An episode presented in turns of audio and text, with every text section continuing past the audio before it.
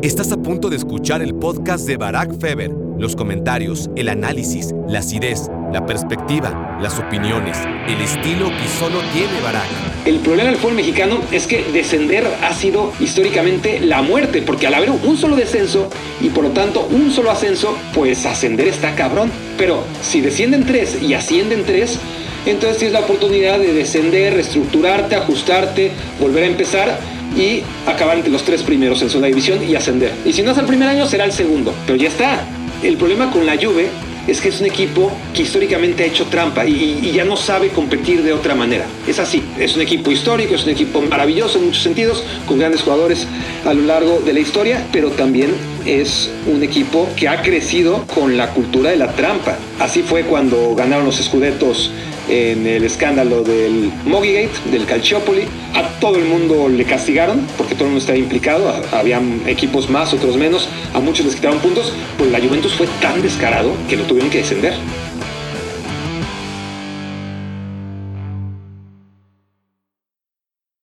Hola, hola, hola, bienvenidos a Me Quiero Volver Chango. Gracias por hacerme su cómplice para matar el tiempo. Ya estamos en febrero y es hora de hablar del mercado de invierno. Bueno, hay que hablar de varias cosas, pero se acabó el mercado de invierno. El mercado del Chelsea. El mercado de invierno no, no pasó prácticamente nada. Sí es verdad que Joao Cancelo cambió de un día al otro sin que lo viéramos venir, más allá que a todos nos llamaba la atención su suplencia en el Manchester City. No era el único, ¿no? Como que Pep Guardiola en el City había a Rubén Díaz rezando de una lesión, a Phil Foden medio lesionado, medio bien, pero sin acabar de ser titular en el equipo.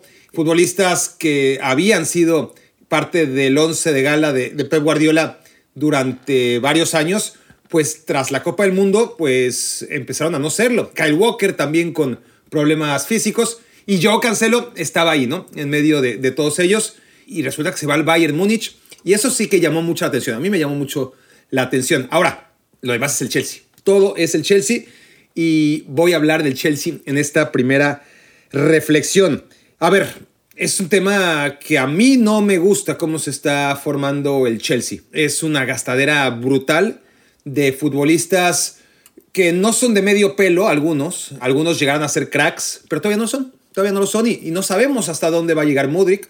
Lo hemos visto muy poquito como para tener información suficiente como para estar seguros. Mira, Mudrik por lo que le vimos en esos dos, tres ratitos de Champions League con el Shakhtar, un Shakhtar que además peor que nunca a nivel colectivo y se entiende mucho hace el Shakhtar en el contexto en el que se encuentra para seguir compitiendo como lo hace, pero ¿cuánto hemos visto a Mudrik como para pensar este chico vale los 70 millones que pagaron por él, ¿no? Y solo por hablar del más estimulante, Enzo Fernández, pues es otro, ya campeón del mundo y lo que quieras, pero ¿qué tantas diferencias va a marcar Enzo Fernández? Va a ayudar, va a ayudar, no está mal. Ahora, al precio que costó, yo creo que es desproporcionado. Luego, si vamos uno por uno, Bayashil, pues es otro joven que es una apuesta que probablemente salga bien, que va muy bien por aire, que es técnico. Vamos a ver qué pasa con Bayashil. Y el tema de que el vamos a ver qué pasa con estos futbolistas es particularmente sensible en el tema Chelsea, porque el Chelsea no los trae a préstamo a ver qué pasa con ellos o a un contrato de dos, tres años y luego a ver, no. Los trae a 7, 8, 9 años de contrato. Es decir, en el afán de poder hacer todo lo que está haciendo ahora el Chelsea para esquivar las reglas, y más que reglas, las lagunas que tiene el fair play financiero, tan es así que tiene que sentar jurisprudencia y a partir de la próxima temporada ya no se va a poder hacer lo que hace el Chelsea. ¿Qué está haciendo el Chelsea? Está fichando futbolistas a lo bestia con contratos muy largos y como sus sueldos y el fichaje se amortiza entre los años de contrato, entonces si Mudrik te salió en 70 millones y le vas a pagar en estos años, pongamos pues otros 70 millones en total, obviamente va a ir escalando el sueldo de Mudrik, por decir que va a ganar 70 millones, ¿no? Y bueno, estos 140 millones, si van prorrateados en 7 años, pues ya solo son, solo son 20 millones. Y cuando dijo solo, lo hago entre comillas para quienes no me estén viendo hablar. Y así uno por uno, ¿no? ¿Qué pasa con esto? Que es un arma no de dos filos, de un solo filo, porque no va a salir bien. Porque alguno de ellos, sí, alguno de ellos sí va a llegar a ser lo que se espera. Va a ser un futbolista dominante que le va a ayudar mucho al Chelsea, que le va a hacer ganar puntos. No sé si títulos, eso ya es demasiado pedirles, pero algunos de ellos sí. Pero ¿qué vas a hacer con todos los que no? ¿Qué hacer con todos los que no? Porque, porque no es que los vendas y ya si no funcionaron, o que les des la carta de libertad, es que van a tener un contrato, van a tener un contrato en el que van a estar ganando muy bien y en el que no va a llegar otro equipo a pagarles lo que van a estar ganando en el Chelsea, porque se entiende que si el Chelsea ya no los quiere es porque han defraudado, porque ya no los necesita, porque, porque no tienen ya valor en el mercado y por lo tanto, si un equipo los quiere, a cada uno de estos chicos en el futuro, cuando dejen de ser tan chicos, pues no va a ser pagándoles lo que les va a estar pagando el Chelsea. Entonces, corre riesgo, más que riesgo, está destinado el Chelsea a que en unos cuantos años, independientemente de los éxitos, que no creo que tenga honestamente, pero aún teniendo éxitos al corto plazo, pues a mediano plazo, ¿qué vas a hacer con tantos jugadores? Porque lo natural es que algunos funcionen y otros no, sobre todo cuando son tan jóvenes. La irregularidad que es evidente y que es inevitable en el futbolista joven, ¿no? Entonces, no solamente es este tema, es el tema de Imaginen que un jugador de estos, como yo Cancelo, con contrato, ¿no? Se pelea con el técnico en turno y ya no te lo puedes sacar de encima porque está ganando muy bien, está ganando muy bien y, y otro equipo pues difícilmente va a hacer más que lo que está haciendo ahora mismo el Bayern Múnich con Joe Cancelo. Bueno, préstame los seis meses y luego que va, luego vemos qué pasa y si funciona pues te lo pago y, y rebajado, ¿no? El Chelsea claramente no va a recuperar esa inversión. Es en el mejor de los escenarios. Estoy hablando de futbolistas que en algún momento estén incómodos en el Chelsea y logren salida siendo jugadores que, están siendo importantes para el equipo. Pero todos aquellos que no lo sean, va a ser un problema. Ahora, eso en el futuro mediano, cuando lleguemos a 2026, 2027, 2028 todavía, y varios de estos ahora chicos ya sean un problema porque ni van a ser chicos, ni van a ser prometedores, pero van a seguir cobrando lo que tienen firmado, ¿no? Con un año, o con dos, o con tres de contrato, eh, no vas a poder sacártelos de encima. Y esta temporada, el Bayern Múnich es un equipo que, por ejemplo, ha logrado. Yo tengo un problema de lateral, bueno, traigo a Joao Cancelo del Manchester City, ¿no? Porque además me sirve de los dos lados, por la derecha y por la izquierda, porque por la derecha eh, Sarr se mereció toda la temporada, Pavard es muy inconsistente y Joao Cancelo queda perfecto, pero por la izquierda es que si no es Alfonso Davis no es nadie, porque además Lucas Hernández se lesionó en el Mundial y ya no vuelve hasta el siguiente año. Bueno, eso es una gestión deportiva eh, inteligente, comprar a Jamal Musiala por 200 mil dólares, ¿no? Eh, y, por qué cambié abruptamente al Bayern Múnich? Porque Jamal Musiala le costó 200 mil dólares al Múnich procedente del Chelsea, ¿no? El Chelsea no solamente es que venda baratísimo, el problema no solamente es que compra carísimo y desproporcionadamente, sino que vende también desproporcionadamente muy por debajo de las reglas del mercado. Y uno puede decir, bueno, Jamal Musiala pues no pudieron calibrar bien. Jamal Musiala es un chico nacido en Alemania, crecido en Inglaterra, que en el Chelsea estuvo desde los 8 hasta los 16 años. Y se fue de regreso a Alemania, al Bayern Múnich, por solo 200 mil dólares. Pero no solamente ese es el caso. Dices, bueno, se le escapó Jamal Musiala. ¿Quién iba a decir que iba a convertirse en lo que se convirtió? Pues ya se apuntaba, ya se apuntaba. No siempre hay una garantía, son jugadores jóvenes, como vengo diciendo. Pero Musiala era distinto, era un fenómeno. No, no empezó a hacerlo cuando empezó a jugar en el Bayern Múnich, solo que tuvo la oportunidad de hacerlo y el Bayern pagó nada para llevárselo. Pero Declan Rice, otro que se fue de, del Chelsea y, por más que el Chelsea trató de, de regresarlo, en la Premier League las economías de los equipos pequeños, bueno, pequeños a escala de los grandes, ¿no? En la Premier League, pero el West Ham no tiene ningún problema económico como para desprenderse de Declan Rice, ¿no? Y Declan Rice tiene contrato, ha querido irse al Chelsea, pero el Chelsea no ha podido subir más la oferta que lo que ahora ofreció por Enzo, ¿no? Pero está tan inflado el mercado en Inglaterra que incluso Declan Rice en su momento le pidió más el West Ham de lo que el Benfica por Enzo Fernández. Entonces, es el caso de Declan Rice, es el caso de Jamal Musiala, es el caso de Fikayo Tomori, que ahorita anda desastroso. Sí, no, no es el mejor momento para hablar del central del Milan, pero pensemos en el Milan la temporada pasada, ¿no? Lo que era el Milan, lo que era Fikayo Tomori y cómo defendía este equipo y, los pocos goles que recibió y, y, los ceros que colgó y cómo el líder de esa defensa era también otro canterano del Chelsea, porque el Chelsea, aunque el Manchester City recientemente le está discutiendo ese, esa medalla, el Chelsea tiene la mejor cantera de Inglaterra. Durante muchos años fue el Manchester United. El Manchester United ha sufrido un declive en todos los sentidos, no solamente en el primer equipo, el Chelsea durante muchos años dominó en las categorías preprofesionales y ahora es el Manchester City el que también en cantera está dando golpes sobre la mesa. Pero, pero Chelsea tiene una gran cantera y ha dejado ir a grandes figuras que no estoy hablando de aquellos que juegan en equipos de media tabla y son titulares, no, no, que, que juegan en equipos importantes, ¿no? Eh, y que ya quisiera tenerlos el Chelsea. Y con además el tema extra este que significa tener a un canterano, que no solamente sea Mason Mount, o, porque además tiene buenos canteranos en el primer equipo, ¿no? Rhys James, pero podrían ser más, podrían ser más y por no hablar de los fichajes que, se arrepintió y, se apresuró a, revender y a malbaratar. No olvidemos que este equipo llegó a tener hace no tanto tiempo, porque fichó bien, pero se desesperó, a futbolistas como Kevin De Bruyne, Mohamed Salah y Romelu Lukaku. Pero llegó Mourinho y vendió a los tres. Lukaku se fue al Everton. Lukaku costó como 30 y poco millones de... En ese momento pues, Lukaku, que hasta falló un penal en, en la final de la Champions, pues fuera, ¿no? No importa. Están pagando bien los del Everton por llevárselo. Pero luego lo repescas por 133 millones o algo así cuando llegó del, del Inter, ¿no? Porque claro, se fue al Manchester United, luego se fue al Inter. En el Inter tuvo una gran temporada y el Chelsea se vuelve loco, lo trae por 100 millones más de lo que lo había vendido unos años antes y al año fuera. Nos equivocamos. Y, el Inter, pues obviamente el Inter encantado de la vida recibió el, regalo de regreso, pero, pero ni siquiera es una venta, es un préstamo y a ver cuánto dinero junta el Inter si quiere pagarlo, pero con los problemas físicos que tiene Romelu Lukaku, que, que no ha vuelto a ser el de 2020, pues difícilmente, ¿no? Difícilmente tendrá un final feliz y sobre todo para el Chelsea esta historia de Romelu Lukaku.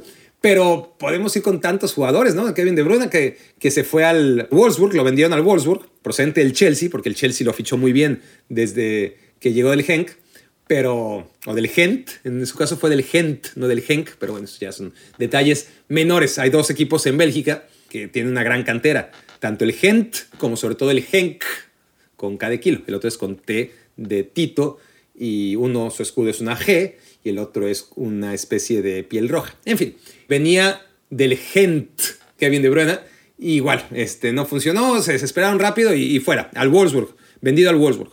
Y, con Salah igual, llegó del Basel, bien fichado, no tuvo oportunidades y lo vendieron a la Roma. Muy baratos ambos. Entonces, es un tema este de, del Chelsea desde hace rato, pero tiene implicaciones en el presente y en el futuro que, bueno, este equipo tenía una estructura, tenía a un técnico como Thomas Tuchel, un director deportivo que al parecer, o a tenor de lo que uno veía desde aquí, hacía bien las cosas, como Peter Chech, mi hermano, por cierto, mi hermano reconocido, y Marina Granovskaya, la directora general del equipo. Una vez que Roman Abramovich se deslindó un poco de las decisiones deportivas, la verdad es que este equipo sí seguía haciendo cosas muy raras de vez en cuando, como vender a Courtois por 35 millones y en lugar de Courtois traer a Kepa por 70 millones. Háganme el favor, ¿no? O sea, ¿a quién se le ocurre? Al Chelsea. No estoy diciendo que el equipo no cometía errores graves a, nivel administrativo, pero, pero tenía una estructura, tenía una buena política en general de mercado, más allá de todo lo que vengo diciendo, pero, pero vamos a ver, vamos a ver qué pasa con este Chelsea, que además tiene muchos handicaps. Ustedes ven eh, el Arsenal, el Tottenham, lo que invirtieron para sus nuevos estadios, para generar los ingresos que ya no solamente son por televisión y por venta de publicidad, sino que también hay un muy buen porcentaje de los ingresos en los equipos ingleses y, europeos en general por las entradas, ¿no? Y, no solamente es la cantidad de gente que cabe a sus estadios, que, por supuesto cuenta, ¿no? Sumen 19 partidos de, liga, más los de Champions, en fin, multiplíquenlo en lugar de por 40 mil, que son los que caben en Stamford Bridge, más o menos, por 80 mil, que son los que caben más o menos en los estadios del Arsenal o del Tottenham o del Manchester United o del Manchester City, ¿no? Y agreguen además el tema este de los amenities, ¿no? Que, que también haces una cantidad brutal de dinero con esos palcos de lujo para, para millonarios y para empresas que, que realmente significan un buen pedazo del pastel en el presupuesto de los equipos. El Chelsea no puede explotar esto porque tiene un estadio chiquitito de equipo chico, ¿no? Honestamente es eso, Stamford Bridge. El mismo Liverpool ha ido haciendo Anfield más grande, ¿no? Poco a poco. Y, el Chelsea no, el Chelsea no se ha movido. En este sentido. Igual que el Manchester United, solo que el Manchester United, aunque se está cayendo y está lleno de ratas, el Old Trafford tiene de las dos, ¿eh? de, dos patas y de cuatro. Pero, pero Old Trafford es uno de los estadios más grandes de, de Europa, ¿no? Entonces, no tiene esa urgencia que sí debería tener el Chelsea, que, que tampoco tiene esa vía de, de inyección económica, sino es a través directamente de, de un dueño que viene el béisbol, que parece que lo ha hecho muy bien en el béisbol, pero que, quiere, desde mi punto de vista, tomar decisiones como se han tomado a lo largo de, su experiencia en un equipo de béisbol, de la cual yo no tengo ni idea, pero sí sé que son un chingo de jugadores y que tienes la lista de jugadores activos, la lista de lesionados, la lista de los que este, pues, ahorita no los quieres o los mandas al, a AAA y tienes un roster de 9 o 12 pitchers y 9 o 12 outfielders, 9 o 12 infielders y en el fútbol no es así, ¿no? Tienes un cupo, tienes, por ejemplo, para el Champions League un cupo de 25 y no caben, porque más el Chelsea no vende, no vende. Ya no solo es que venda baratísimo, porque ese es un tema, ¿no? Eh, lo que les digo, vende barato a Salah, vende barato a Courtois, vende barato a Kevin De Bruyne, regala a Olivier Giroud, etcétera, etcétera. Vende muy mal, vende muy, muy barato y compra muy, muy caro. Y no solamente es ese tema, sino el hecho de que cuando un equipo quiere como a Hakim Ziyech, el Paris Saint-Germain, un futbolista del Chelsea, se atora en temas burocráticos y Ziyech se queda en el Chelsea contra su voluntad cuando ya se veía en el Paris Saint-Germain, cuando todo el mundo dábamos por hecho que iba al club parisino. Y se va Jorginho, eso sí, para que llegue Enzo Fernández y se va por 11 millones, ¿no? El que era considerado uno de los mejores jugadores del mundo hace cuando, cuando ganó la Eurocopa, ¿no? Gana la Champions, gana la Euro y hasta muchos impulsaban que Jorginho ganara el balón de oro y ahora se fue al Arsenal por 11 millones de euros. Entonces, la verdad es que tendría que dedicarle muchos capítulos, no solamente una reflexión de, este episodio a un equipo como el Chelsea, pero todo esto hay que agregar, ya solo para terminar, el, el que, por ejemplo, en otros lados, por las dinámicas de las ligas, como la española, como, como la alemana, como la italiana en menor medida, pero son ligas en las que pongamos el Atlético de Madrid como ejemplo, ¿no? El Atlético de Madrid se puede equivocar, puede fallar, puede fracasar y no va a salir del top 4. No va a salir del top 4. Hay tanta diferencia, y lo he hablado varias veces, ¿no? ¿Quién lo va a aprovechar? Es decir, a lo mucho un equipo se va a poner las pilas una temporada como la Real Sociedad esta y podrá, y eso está por verse, desbancar al Atlético de Madrid del tercer puesto. Pero ahí va a estar en el cuarto, porque no va a haber dos. En su momento fue el Sevilla, esta temporada es la Real Sociedad. En algún momento podría parecer que iba a ser el Betis, pero no importa. Yo veo al Atlético de Madrid perder, perder, perder, empatar. No pasa nada. No pasa nada porque tiene la Champions asegurada. ¿Y qué pasa con esto? Que los ingresos que son monstruosos por jugar en Champions League comparado a, nivel premios, pero a nivel televisión, a, a nivel publicidad, a nivel muchísimas cosas, ¿no? Está condicionadísimo para esos equipos jugar o no jugar la Champions League. El Atlético de Madrid sabe que por mal que haga las cosas, va a jugar la Champions League el siguiente año y va a recuperarse económicamente, ¿no? Y el Barça igual, y cualquier equipo prácticamente de, de los grandes que no sea Inglaterra. En Inglaterra no. En Inglaterra, de aquí a que llegue esta nueva Champions, que va a tener cinco para las grandes ligas, es decir, va a ser un poquito más laxo para amortizar la caída de aquellos que, que no acaben en el top 4.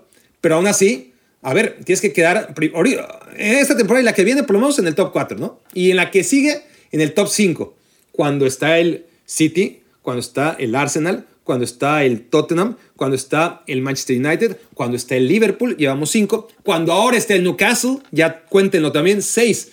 Entonces tampoco es que el Chelsea va a tener asegurada su participación en la Champions League como para aliviar un poco todo el despilfarro. En fin, tiene un técnico además que esos los quitas y los pones, pero ahora mismo que lo están desperdiciando. Estaba muy bien Graham Potter en el Brighton. Qué bueno que llegó de Cherby, que parece que está todavía mejor.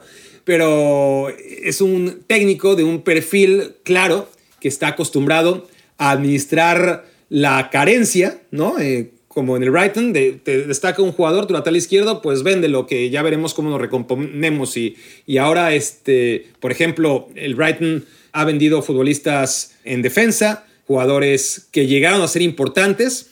Burn, el tema de Cucurella, cuál más, eh, Bizuma, varios, ¿no? Y este equipo no se cae, no se cae. ¿Por qué? Porque con Graham Potter tenía esa capacidad de, de irse reinventando y era más el juego, el colectivo, la idea un poquito lo que pasa todavía a mucho mayor nivel, porque ha sido durante muchos más años, con la Atalanta de, de Giampiero Gasperini, que además tácticamente se ha ido adaptando a las nuevas realidades de un equipo que se tiene que ir regenerando, ¿no? Entonces, eso era Graham Potter en el Brighton. Cuando se va al Chelsea encuentra otra cosa, ¿no? Ya no hay que administrar las carencias, sino la abundancia, la ridícula abundancia de un Chelsea que tiene demasiados jugadores porque ni siquiera, ya no solamente es que malbarate a los que tenía y que se deshizo de ellos, sino que además le quedan muchos de los cuales no se deshizo y, y ahora mismo no puede inscribirlos a todos. En fin, es un desastre, la verdad, para mí el, el Chelsea y no me gusta nada.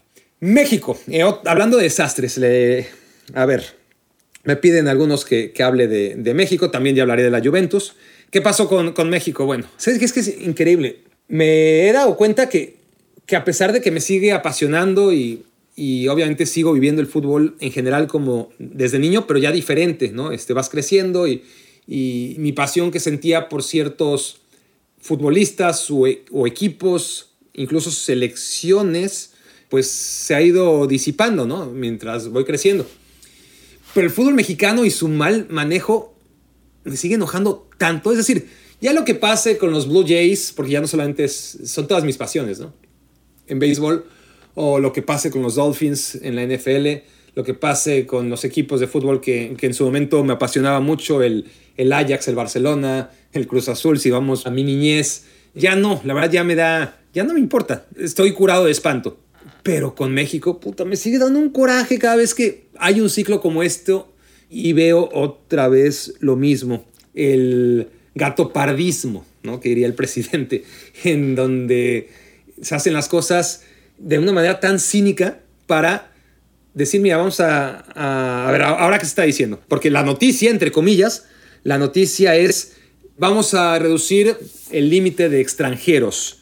Bueno, había cuatro extranjeros por equipo, yo me acuerdo, hasta hace no tanto tiempo. Luego lo subieron a cinco, luego lo subieron a seis. De un día a otro ya se hablaba que seis podían ser muchos.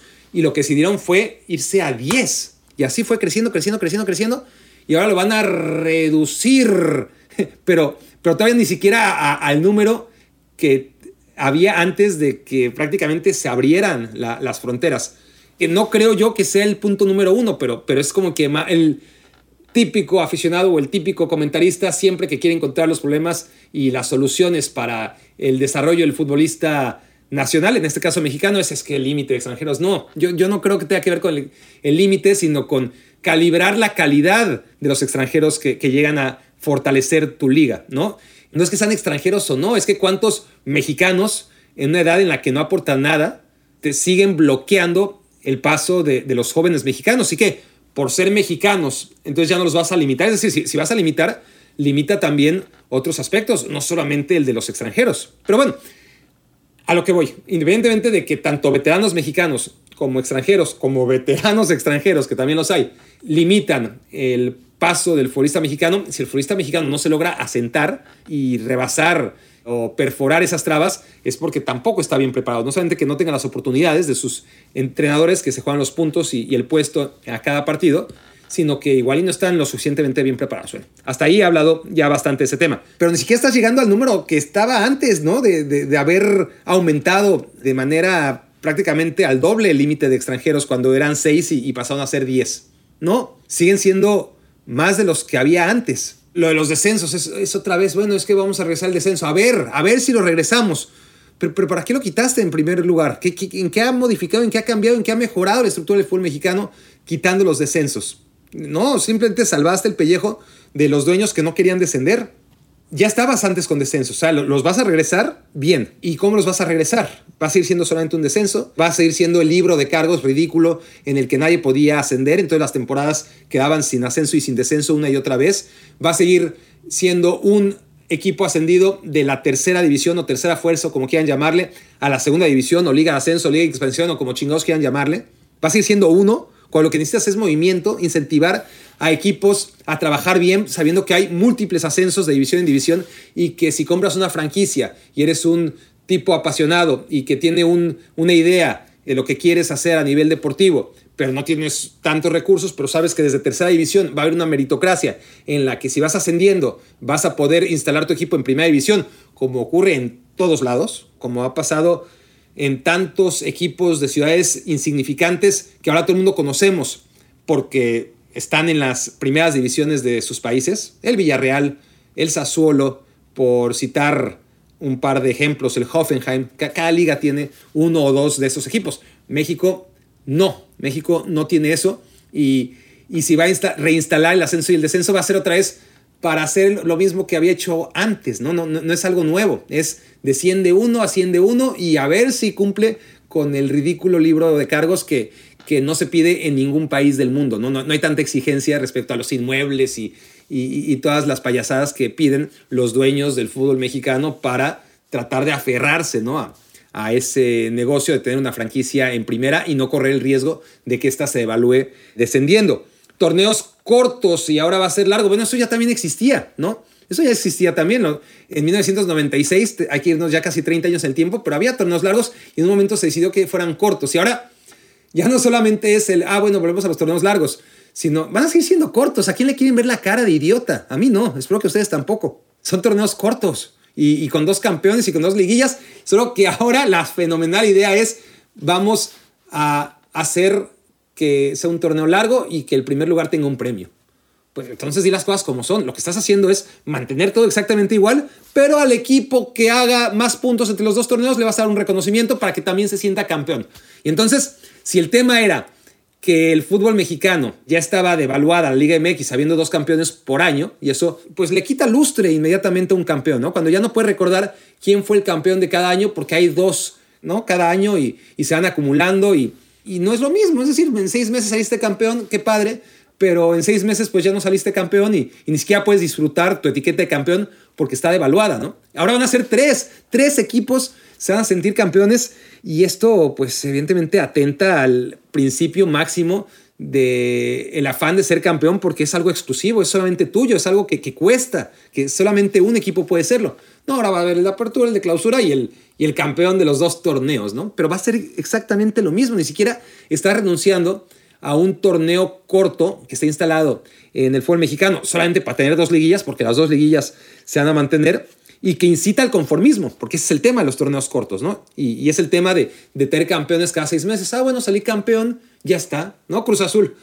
y miren que a Cruz Azul le, le, costó como a nadie, ¿no? Cruz Azul salió campeón y ya está, ¿no? Eh, otros 30 años de, de pena, pero ya en seis meses cumplimos el objetivo de salir campeones. Y los jugadores y las instituciones y, y todo el mundo se conforma, pero sobre todo los jugadores empiezan a crecer desde jóvenes en esta dinámica de conformismo y de cortoplacismo que no les ayuda en nada. Por eso no podemos sorprendernos de los, pues por citar solamente a los últimos, ¿no? Diego Laines, Luis Romo, Córdoba, todos estos futbolistas que parecían unos fenómenos y que resulta que nada más tuvieron chispazos, ¿no? Se quedaron ahí. No hay una evolución en Sebastián Córdoba, o sí, ni mucho menos en Luis Romo, o sí, o que me dicen de Diego Laines. Y así podemos seguir y seguir y seguir con, con nombres de futbolistas que, en conclusión, más allá de la competencia dura a la que se tienen que enfrentar día con día, pues se conforman. Se conforman porque el sistema de torneos cortos, de campeones cada seis meses, así los educa al conformismo. Otras grandes conclusiones, eh, los, repechajes se van. Bueno, el repechaje lo trajiste como medida de emergencia y ahora lo, lo deciste que era buena idea instaurarlo, ¿no? Y solamente porque México queda fuera en tres partidos de una Copa del Mundo y dices, bueno, se van los repechajes como para que estén ya todos tranquilos. Pero estamos volviendo a, donde estábamos hace tres años y no estábamos bien hace tres años. Ok, se han hecho tan malas cosas en los últimos años que ya es ganancia volver a donde estaba antes. Pero es que hasta yo le veía el lado amable al tema de los repechajes, porque está claro que es inaudito que el equipo 12 de 18 pueda clasificar a una liguilla, ¿no? El 12, el 11, el 10, el 9, el 8 y el 7. Sí, me parece inaudito. Pero por lo menos con este sistema, y, creo que eso ha repercutido, se analizan la mayoría de las llaves desde que hay repechaje, el 1, el 2, el 3 y el 4 suelen salir bien librados. Tienen una semana más de descanso. Y entonces, claro, el tema es que al 12, al 11, al 10 y al 9 de la tabla, a esos que están por debajo de la línea de mediocridad, los estás premiando, le estás dando una oportunidad para salir campeones. Pero por lo menos al 8, al 7, al 6 y al 5, que son mediocres, le estás poniendo un escalón más, ¿no? Es decir, si quieres ser campeón del fútbol mexicano, los que acaban o los que acababan todavía hasta este torneo, entre los cuatro primeros, pues tienen que ganar cuartos, semis y final. Pero aquellos quinto, sexto, séptimo y octavo, por lo menos sí que por su mediocridad tenían que pasar por un paso previo, que era vencer al 9, al 10, al 11 y al 12. Ahí estaba el lado amable del repechaje. Ahora volvemos a lo de siempre, en donde clasifican 8, que siguen siendo demasiados, y donde vuelven a crecer las oportunidades para ser campeón de equipos tan mediocres como el quinto, el sexto, el séptimo y el octavo. No soluciona nada, ¿no? El tema de, bueno, ahora sí, eh, vamos a ver, fue un error salirnos de las competiciones sudamericanas. Pues claro, necesitabas quedar fuera de una Copa del Mundo al tercer partido para darte cuenta. Es que era tan evidente, era algo por lo que se luchó tanto tiempo.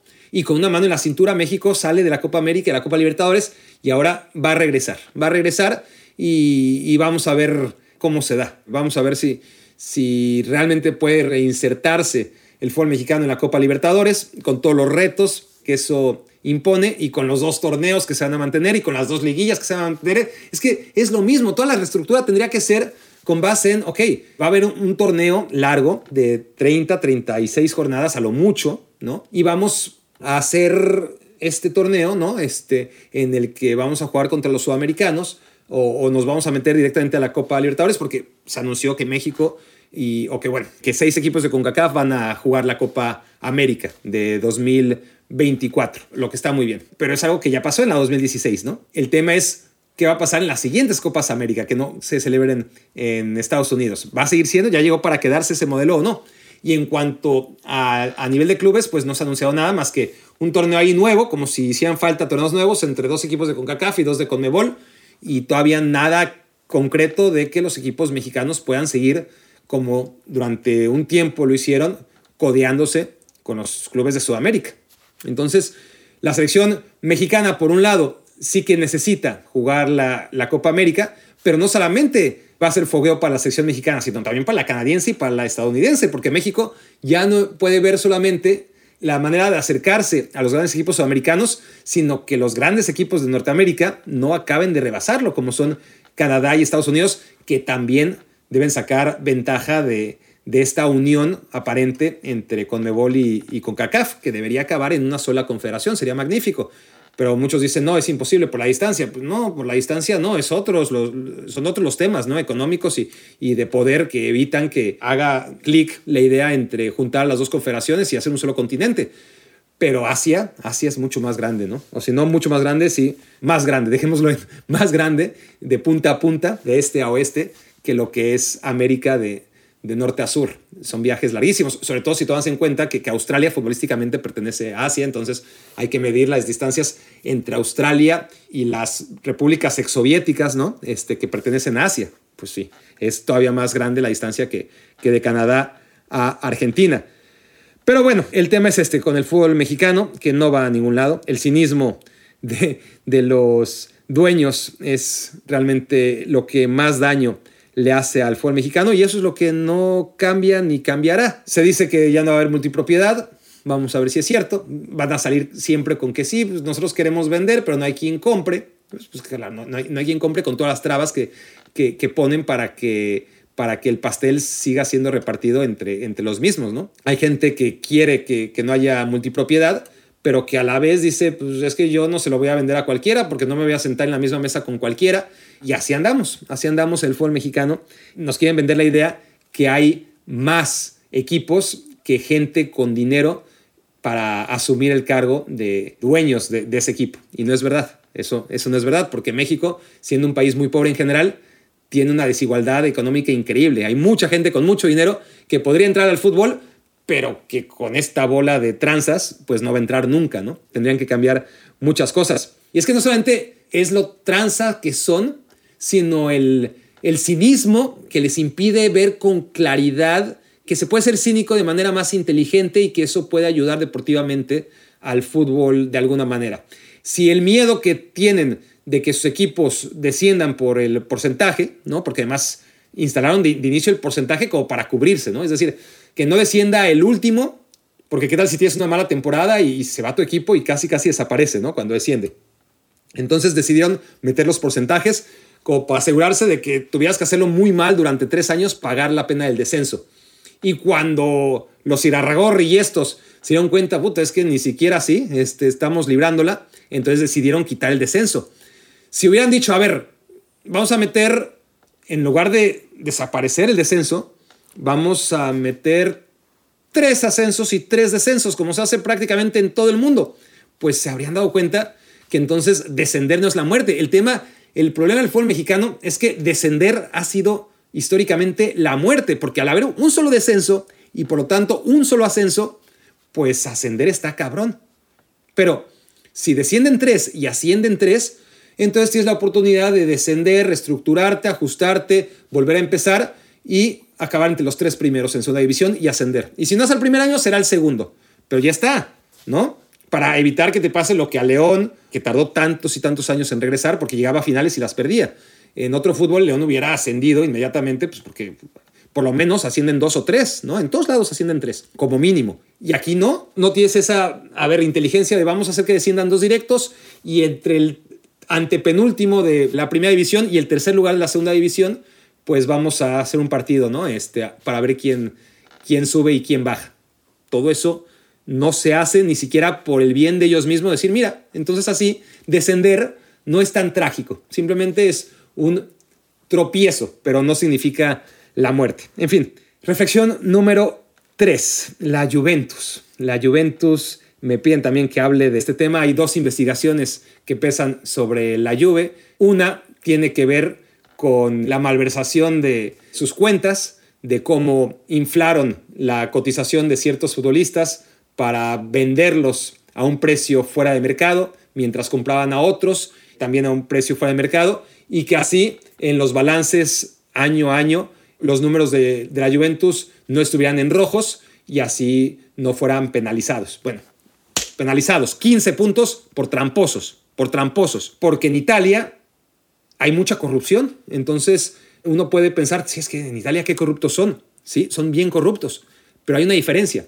En Italia se combate la corrupción, ese es el tema, se combate la corrupción y entonces quedan a los ojos de, la gente que, que ven a más la superficie y no el fondo, pues sí, quedan como unos tramposos. Siempre están haciendo trampas. No, es que no es que siempre están haciendo trampas, que también, sino que también se persigue. Está bien perseguida la trampa en Italia.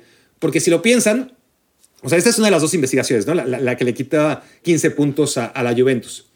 Los argumentos principales, porque fue descarado además, fue el hecho de vender a Pjanic en 60 millones, a la edad que tenía Pjanic al Barcelona y traer a Artur a 70 millones.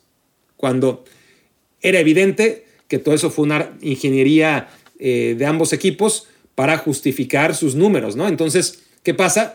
Que las ventas quedan como un ingreso bruto en el año. Entonces, si, si la Juventus en este caso vende a Pjanic por 60 millones, entonces en ese año, no sé, 2019 pongamos, queda como que ingresó 2019-2020 60 millones. Pero al comprar Artur, como le ficha por 6 años, entonces estos 70 millones, en el ejemplo del Chelsea, en los 6 años de contrato, pues estos 70 millones que invirtieron por Artur se van prorrateando, ¿no? Se van amortizando año con año. Entonces, para efectos de contaduría, la Juventus ese año, esa temporada, ingresa brutos, ¿no? Para el ejercicio de ese año, los 60 millones que el Barça le paga por Pjanic, pero los que ellos invierten por Artur, que son 70 millones, salen en los libros de cuenta en 6 años, pues de a 12 millones cada año, ¿no? Y así ya sale el balance en números negros. Y es lo mismo que hizo la Juventus con el Manchester City cuando intercambiaron a Danilo por Cancelo. Los dos son un sobreprecio con los mismos motivos, exactamente. ¿Qué pasa? Que, la, que hay una investigación y en Italia se ataca y se castiga.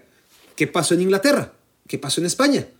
¿Por qué no hay un órgano regulador que diga, a ver, si la Juventus es castigada en Italia, pues que hizo su, es decir, para, para que hiciera lo que hizo con Pjanic y con Artur la Juventus, debió tener un cómplice en el Barcelona de la Liga Española. Y para hacer lo que hizo con Danilo y con Joao Cancelo, necesitaba un cómplice que tuviera exactamente las mismas necesidades en la Premier League. pero en Inglaterra les vale un huevo y en España ni se diga, ¿no? Entonces, el tema no es solo que en Italia sean tramposos, no es que la Juventus sea la única tramposa, es que en Italia se persigue, afortunadamente, en un lugar de este mundo a nivel futbolístico, se persigue la trampa y eso está muy bien, ¿no? Eh, ojalá se persiguiera en todos lados para que no fueran solamente los italianos los que quedan como tramposos, porque es paradójico, ¿no? Son los únicos que combaten la trampa y a la vez pues quedan como si fueran los únicos que la cometieran, cuando esto no es así. En España, por ejemplo, el Barcelona eh, hizo lo mismo y todavía más descarado con los porteros suplentes del Valencia y del Barça, ¿no? Eh, Silesen se fue al Valencia y Neto llegó al Barça. Y, era un intercambio de porteros suplentes y súper inflado. Uno se fue por 30 millones, el otro por 40 millones, pero es exactamente lo mismo, ¿no? Para que cuadraran las cuentas. Y eso es doping a nivel, pues, de contaduría, ¿no? Así como hay doping financiero, hay doping deportivo, hay doping fiscal, pues este es un doping de, de contaduría. Pero hay otro doping fiscal de la Juventus, porque no es lo único. Esos 15 puntos solamente es por la primera investigación. La segunda investigación podría arrojar o más puntos o todavía cosas más graves para la Juventus. Y tiene que ver con el COVID-19 y, con esta etapa en la que los equipos empezaron a anunciar alegremente lo considerados que eran los futbolistas para salvar el negocio, renunciando a su sueldo durante varios meses, cuando en realidad lo que estaban renunciando era hacer a, pagar impuestos, era todo lo que estaban renunciando, ¿no? Los jugadores que dijeron, entre ellos, bueno, Cristiano Ronaldo es el más famoso, pero muchísimos jugadores de la, de la Juventus lo que hicieron fue, a ver, no te vamos a pagar estos cuatro meses, pero debajo del agua te los vamos a pagar de aquí a cuatro meses, ¿no? Y, así no tenemos que pagar impuestos ni tú ni yo. Ese tema también se está investigando y es otro tema de la Juventus. A final de cuentas, el problema con la Juve es que es un equipo que históricamente ha hecho trampa y, ya no sabe competir de otra manera. Es así. Es, un equipo histórico, es un equipo maravilloso en muchos sentidos, con grandes jugadores a lo largo de la historia, pero también es un equipo que ha crecido con la cultura de la trampa. Así fue cuando ganaron los Scudettos en el escándalo del Mogigate, del Calciopoli. A todo el mundo le castigaron, porque todo el mundo estaba implicado. Habían equipos más, otros menos. A muchos les quitaron puntos, pero la Juventus fue tan descarado que lo tuvieron que descender. Fue tan descarado que ya no solamente era la pérdida de los Scudettos, sino descenderla, ¿no? A otros equipos la Lazio, la Fiorentina, el Milan, les quitan puntos, ¿no? E incluso les descienden. La Fiorentina, por ejemplo, por temas económicos. Pero la Juventus es, te quitamos todo, ¿no? Tus dos títulos y, te vas a segunda porque, porque esto es bochornoso, ¿no? Eh, la manera de comprar árbitros fue muy descarada. Cualquier otro club, me imagino, lo habría tomado como un punto de inflexión para mejorar, para ser distinto, para aprender de los errores, para dejar de ser tramposo pero en, la Juventus ni siquiera hubo autocrítica. La Juventus sigue declarándose inocente y todavía a las afueras de, sus instalaciones y de su estadio hay un escudeto, ¿no? Con todos los títulos que han ganado. Y así como maquillan las cuentas, también maquillan el número de escudetos que tienen, ¿no? Le, le, ponen dos más, los dos que les quitaron, los dos que no ganaron. Uno que quedó en 2005 vacante y que no lo ganó nadie, y uno que ganó en 2006 que lo acabó ganando el Inter para efectos de historia, ¿no? La Juventus no solamente se queja y considera injusto el castigo, sino que ellos siguen con sus cuentas, ¿no? E-, ellos no hicieron nada mal, todo hace una persecución. ¿Y cómo mejorar, cómo cambiar si te niegas de inicio a aceptar que eres un tramposo? Que aquellos dueños previos de, la Juventus o aquellos que tomaban las decisiones en el grupo de los Agnelli, por ejemplo, en este caso Mogui, pues, pues hizo las cosas mal. Entonces eh, te desmarcas y empiezas a hacer las cosas pues de una manera honrada. Pero nada de esto pasó en la Juventus, ¿no? no aprendió nada. ¿De qué sirven los castigos? ¿De, qué sirve que le hayan descendido? ¿De qué sirven las multas? ¿De qué sirve el escarnio? ¿De qué sirve todo si la Juventus tiene la cultura de la trampa instalada y, y no sabe crecer sin ella, no sabe competir sin ella? Ese es el tema con la Juventus. Ese es el tema histórico de la Juve y, es algo pues que está en su ADN, honestamente, la trampa está en el ADN de la Juventus, este equipo que, que quería desesperadamente instalar la Superliga junto al Barça y al Real Madrid, pues claro, porque tiene las cuentas como las tiene. Ahora entendemos, ¿no? Por qué Agnelli estaba tan obsesionado con decir que el Atalanta no debía jugar la Champions League. ¿Cómo va a jugar el Atalanta la Champions League? Pues porque se lo ganó, güey. Porque con un presupuesto mínimo hace las cosas mejor que equipos que, que solamente por tener historia tienen mayores recursos y generan más ingreso y ni así ni con esa competencia desvirtuada en la que ellos tienen mucho menos y tú tienes mucho más, ni siquiera así puedes competir con ellos. Entonces la solución es olvidarte de méritos deportivos, hacer una competencia cerrada, que la Juventus siempre la juegue, el Real Madrid también, el Barcelona también, y, los invitados que, quieran hacer esa oligarquía, y al final todos contentos. Y el mundo afortunadamente no funciona así. Y, hoy que le quiten 15 puntos a la Juventus, que un tipo tan desagradable y que entiende tan poco de meritocracia, ya no solamente en el fútbol, sino en la vida, como un niño como Agnelli, que lo tuvo todo desde siempre y que, que vive en su burbuja, celebro, ¿no? Celebro que, le vaya muy mal. Lamento que solamente haya renunciado a su puesto y que lo puedas ver campante y feliz e idolatrado por la tribuna en los partidos de la Juventus a pesar de que ya renunció, ¿no? Eh, y ese es otro tema, el de la afición de la Juventus. Qué, qué pésima afición. En lugar de criticar y de estar enojada con los malos manejos, no, este, ellos entienden que este hombre pues hizo trampa, pero lo hizo por el bien del club, ¿no? Y lo adoran. Y esos, pues, los aficionados que van al estadio, porque siendo un estadio pequeñito, no se llena nunca. Y en la adversidad, mucho menos. El, partido contra el Monza, que bien juega el Monza, siempre lo digo, por cierto, eh, y no me hicieron quedar mal. En el partido contra el Monza, pues claro, empezaron a caer los goles eh, y, ya la gente se fue al estadio, pero es que ya de inicio fue una muy mala entrada cuando otra afición, al contrario, ¿no? La afición ante los momentos de crisis se hace grande y, apoya y, no, son los primeros en bajarse del barco. Un club que cambió su escudo y, lo volvió esa J, ¿no? Eh, de repente y, que es al final el que, a mí me vale madre si, si cambian o no el, escudo, solamente es un ejemplo de, cómo enarbolan este, la modernidad más allá de, la tradición y, de los elementos que hacen del fútbol algo distinto a otros deportes, ¿no? Como los norteamericanos, donde no hay ascenso ni descenso, donde van cambiando los escudos y los uniformes cada vez que les da la gana, donde los dueños hacen lo que quieren y donde tienen su, su sistema cerrado, ¿no? Afortunadamente, el fútbol, por más que han luchado estos señores como Florentino, como Laporta o como Agnelli, afortunadamente el fútbol no es así. Y aunque el Barça o el City, o que, que también debieron ser castigados, entre tantos otros, pues no sean castigados, pues yo celebro que la Juventus, como el capo de los tramposos entre los equipos europeos, si le esté pasando mal y ojalá descienda. Va a ser complicado, va a ser complicado, pero, pero ahora mismo está más cerca del descenso que de la Champions en la Serie A. Bueno, ya que hablé de Barça y Madrid, se van a enfrentar en la Copa del Rey. Esta es mi cuarta y última reflexión.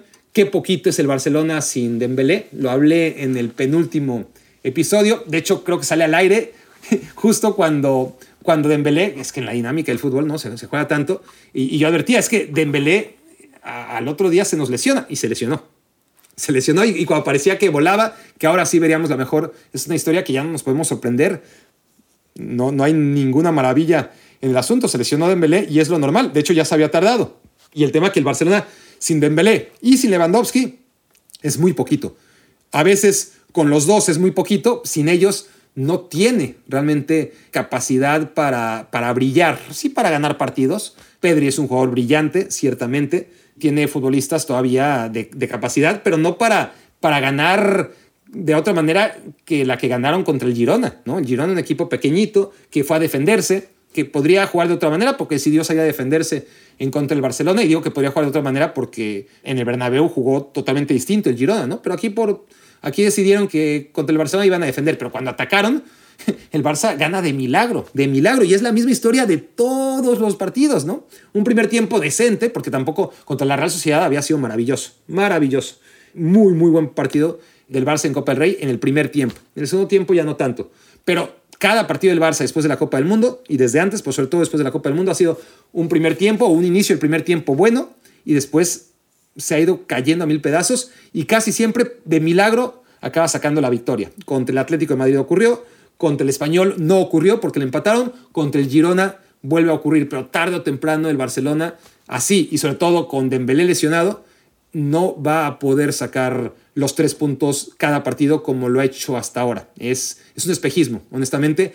Tanto la tabla de puntos como la tabla de goles en contra, para lo que sufre el Barcelona, lo mal que administra los partidos el Barça, cómo acaba sufriendo contra quien sea, contra quien sea, da igual que sea el Camp Nou, contra el Girona. El Barça sufre hasta el último instante el que no le metan el gol del empate, porque en sus momentos de dominio, porque no, no fue un gran primer tiempo contra el Girona, a diferencia de otros donde sí el Barça se vio mejor, pero, pero se y ya no tiene un jugador diferente, ya no tiene cambio de ritmo, ya no tiene chispa el Barça y ya se hace un partido muy plano, muy tosco, muy espeso, pero con el Barcelona bajo control. Todo eso en el primer tiempo.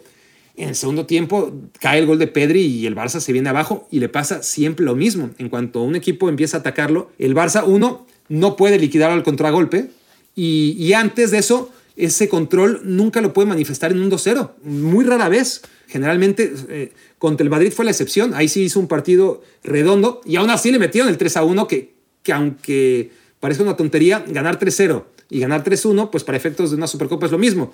Pero para efecto de, de te pintamos la cara, el 3-1 de Benzema medio salvó un poquito, un poquitito el honor de, del Madrid y no le permite al Barça decir te goleamos otra vez. ¿no? 3-0 es goleada, 3-1 no es goleada. Y aún así, en el partido en el que el Barça realmente hizo las cosas bien, el único, de principio a fin, pues ahí también este, no lograron dejar su portería en cero. Pero bueno, eso, ojalá esos fueran los problemas del Barcelona, ¿no? Los problemas del Barcelona vienen contra el Girona, cuando no te empatan de milagro. Y así va a seguir, así va a seguir. Es curioso porque el Barcelona tiene esa tendencia a cada partido de ir de más a menos. Y el Madrid justo lo contrario, cada partido va de menos a más. Todos los partidos tienen un primer tiempo horrible y un segundo tiempo mejor. Contra la Real Sociedad, eh, el Madrid juega mucho peor de lo que jugó el Barça contra la Real Sociedad a mitad de semana en Copa del Rey, pero no juega mal. O sea, juega un primer tiempo malo, como siempre, pero un segundo tiempo en el que solamente el resultadismo nos puede empujar a decir que mal está el Madrid. No, el Madrid está igual que siempre, solamente que en otros momentos esos buenos minutos del segundo tiempo le permitían meter gol o los goles necesarios para darle la vuelta a los partidos o para sentenciarlos. Contra la Real Sociedad tuvo muchas llegadas en el segundo tiempo y, la pelota no entró por diferentes razones. La Real Sociedad defendió bien en general, pero no es un Madrid diferente, es un Madrid que suma menos puntos por ahora, que no está teniendo esa dosis de, fortuna y de efectividad y que tiene muchos problemas en defensa y que cuando tiene una buena presión alta le, está costando salir con el balón controlado y que a pesar que Vinicius y Benzema siguen dándole puntos, no están en ese plan superhéroes en el que se encontraron la, la, temporada anterior y hay problemas del Real Madrid. Pero eso de que ahora están jugando peor, yo no lo compro, ¿no? Contra la Real Sociedad, de hecho, les he visto varios partidos ganarlos jugando mucho peor que jugando contra la Real Sociedad, como jugaron y empatando 0-0, porque pues, a veces la pelota no entra. En cuanto al mercado del Real Madrid y del Barcelona, pues el Madrid sí debió reforzarse, desde mi punto de vista, pero eso es solamente la opinión basada en las necesidades que ahora tiene el Madrid. Y para mí es casi hasta negligente que el Madrid temporada a temporada, ni en verano ni en invierno, se refuerce o se refuerce con lo mínimo. Pero a la par, estamos hablando de un equipo que desde 2015 no ha gastado, o sea, prácticamente su, su, libro de cuentas está en cero, ha ingresado tanto dinero en los futbolistas que ha vendido como dinero ha gastado en, en aquellos que ha comprado, y en estos años pues ha ganado un montón de Champions y unas cuantas ligas. ¿Para qué cambiar? Siempre ha sufrido, ¿eh? Pero al final yo me pongo en sus zapatos y, y pienso, pues, ¿para qué le muevo? ¿no? Si, si, si haciendo las cosas como, como las hago. Y, y otra cosa es analizar el factor Real Madrid, el factor suerte, el factor magia, por lo que sea. El Real Madrid siempre se dan las cosas para librarla, a pesar de que cada temporada se puede detectar muy fácil dónde hay que reforzar el equipo y dónde no se está reforzando. No se hace pero pues, ¿cómo se va a hacer si, si sin gastar el Madrid está cumpliendo los objetivos? Sufre en el camino, es, la, temporada es larga, pero han aprendido que, que hay que nada más aguantar el chaparrón, este, bien protegidos y, y que sale el sol. Y para el Real Madrid sale el sol varias veces, no solamente uno por día. Entonces es normal que, que el Madrid hasta que no fracase, pues no cambie. ¿Por qué va a cambiar? No, no, no, tiene sentido.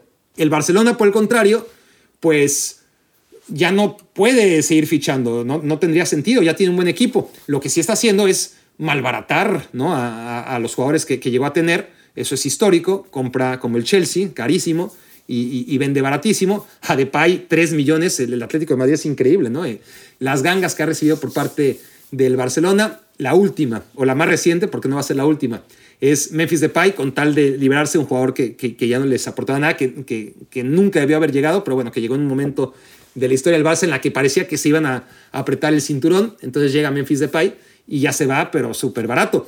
Y no llega Amrabat porque el Barça no puede comprar a Amrabat. Es decir, ha llegado a un momento de su historia en la que la Fiorentina dice, a ver, ¿quieres a una de las figuras del Mundial? Paga por él.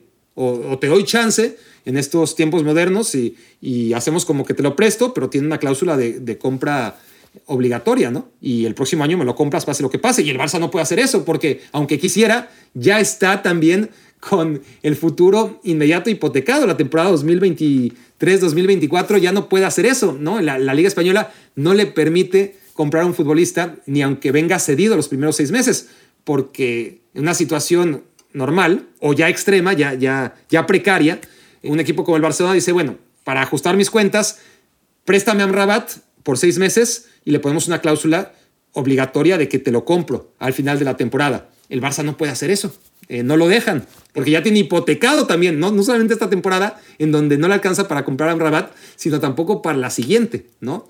Por más palancas que meta, tiene que justificar de alguna manera los salarios, los ingresos, los egresos, y, no puede comprar ni siquiera con esa cláusula, ¿no? Ese, ni, siquiera tomándolo a préstamo los primeros seis meses a Rabat. Así que sabe la Fiorentina además que, trenes hay muchos, hay muchos trenes que, se van a llevar a Rabat y que si el tren del Barcelona no pudo pagarlo, ya vendrá otro en el siguiente mercado y se llevará al muy buen futbolista marroquí que sin duda hubiera ayudado al Barça, como lo hubiera ayudado Julián Araujo. No sé en qué va a terminar lo de Julián Araujo, por lo que veo no va a llegar al Barcelona, me parece increíble, era una muy buena noticia para el Barça y sobre todo para el futbolista mexicano-estadounidense, una posición en la que el Barça no tiene jugadores, tiene que estar improvisando, ya sea a Ronald Araujo o a, pues, eh, a, Alejandro Valdé, cambiarlo de, banda, también ha durante muchos partidos puesto a Cundé por esa banda, no tiene laterales derechos. Entonces, aunque sea un jugador joven, aunque sea un jugador que, no iba a tener demasiado protagonismo, seguro que iba a jugar, seguro que iba a tener oportunidades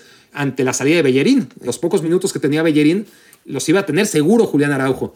Y es una pena que el Barça, por dejarlo todo hasta el final, porque es un caos, porque 20 minutos después mandaron el fax, o 20 segundos después mandaron el fax, pues sí, si, si el tren se te va, no importa, 25 o 3 segundos se te fue y no va a parar, ¿no? Seas quien sea, seas quien seas. Entonces vamos a ver, vamos a ver si, si el TAS, el Tribunal de Arbitraje, eh, le da la razón al Barça, que, a ver, pudieron haberlo hecho desde diciembre, ¿no? Este, desde diciembre el Liverpool anunció a Gakpo, desde diciembre el español anunció a Montes, a pesar de que no lo podían inscribir hasta enero. ¿Por qué te esperas hasta el 31 de diciembre, hasta las 11.59 de la noche? ¿Qué necesidad de hacerlo? Todos lo hemos hecho, pero no administramos equipos de, fútbol, ¿no? Eh, todos eh, somos así, dejamos las cosas para el último momento. Yo el primero pero un poquito de seriedad. Y le ha pasado eh, al Madrid, por supuesto, que todo el mundo tenemos y, nos burlamos de cómo el Madrid no pudo fichar en su momento a, David De Gea y que Navas, que ya está en el aeropuerto de Manchester, se tuvo que regresar por eh, la cuestión del fax que, que, no llegó. Pues aquí lo mismo, ¿no? El Barcelona es una tras otra, tras otra, tras otra. Y ahora un joven que venía al Barça B, al equipo de Rafa Márquez, pero que podría haber tenido y que iba a tener seguramente abiertas las puertas del primer equipo, como el propio Ronald Araujo. Esa fue la, la, fórmula, ¿no? Llega de Uruguay, del Boston eh, River, por 4 millones a reforzar al Barça B, pero sube al primer equipo inmediatamente pues, porque tiene las condiciones y porque el Barça tiene la necesidad. Por culpa del Barça, de sus malos manejos y de su desmadre, eh, Julián Araujo no va a poder, aparentemente, al menos durante este semestre, una oportunidad que muchas veces se te da una vez en la vida, ¿no? Que es ir a un equipo de esa historia y en parte de un presente que, a pesar de todo, podría ilusionar, a pesar de todo lo que se hace mal en el Barcelona. Esto fue Me Quiero Volver Chango. Muchas gracias por haberme hecho su cómplice para matar el tiempo. Escuchaste el podcast de Barack Feber. Toda la información de los deportes con un toque de Barack.